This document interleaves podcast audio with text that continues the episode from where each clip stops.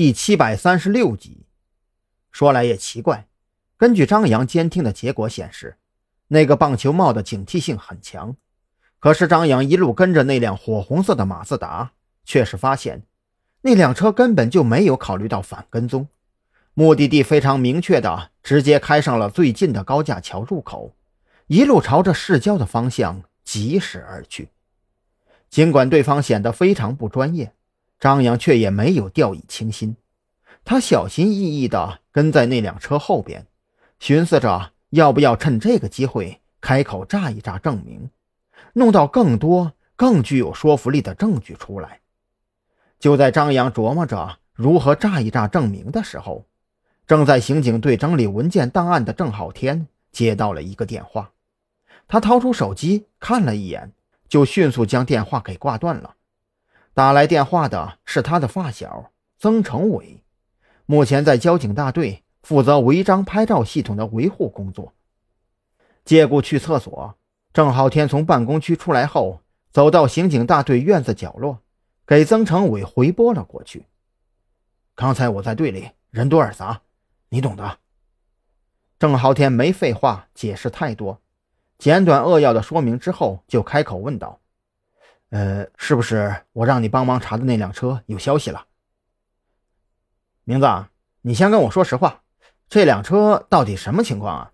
我可告诉你啊，这事儿已经违规了。如果你小子收了黑钱搞小动作，我可是也被连累的。曾成伟没有直接告诉他查到了什么，因为他从监控里查出来的信息太敏感了。搞个屁小动作呀！郑浩天听了很是无语，脸黑的就像是刚从煤矿里捞出来一样。我是那样的人吗？我告诉你，这辆车的司机是临海市的一个刑警，我怀疑。他跟犯罪分子有勾结，啊啊！临海市，曾成伟当即一愣，不过瞬间就想到了什么，是不是那个什么特殊案件侦办局的人呢？他们的一个队长叫赵军。你怎么知道？这回轮到郑浩天愣住了，他本以为特侦局的事儿也只有刑警队的部分人知道一些，却是没料到。连交警队都知道了，还知道赵军？嗨，别提了，那个赵军呐，就跟个无赖一样。这会儿啊，还在事故科闹腾呢，死活不允许我们以交通事故定性那起车祸。这一下，郑浩天算是听明白了，心里对赵军升起几分感激。孔森的事儿，刑警队上上下下都不认为那只是一场车祸，可偏偏……他们根本拿不出证据来，只能眼睁睁看着交警队按照酒后肇事来给渣土车司机定罪。这种感觉就像是吃了老鼠屎，还必须说这屎真香一样难受。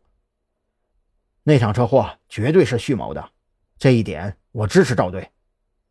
郑浩天说到这里，又想起了和孔森同乘一辆车，却偏偏毫发无伤的张扬。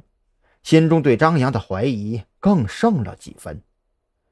当时和孔队坐在同一辆车里的，就是我让你查那辆车的司机，他叫张扬，也是特侦局的成员。但是我怀疑他已经变质了。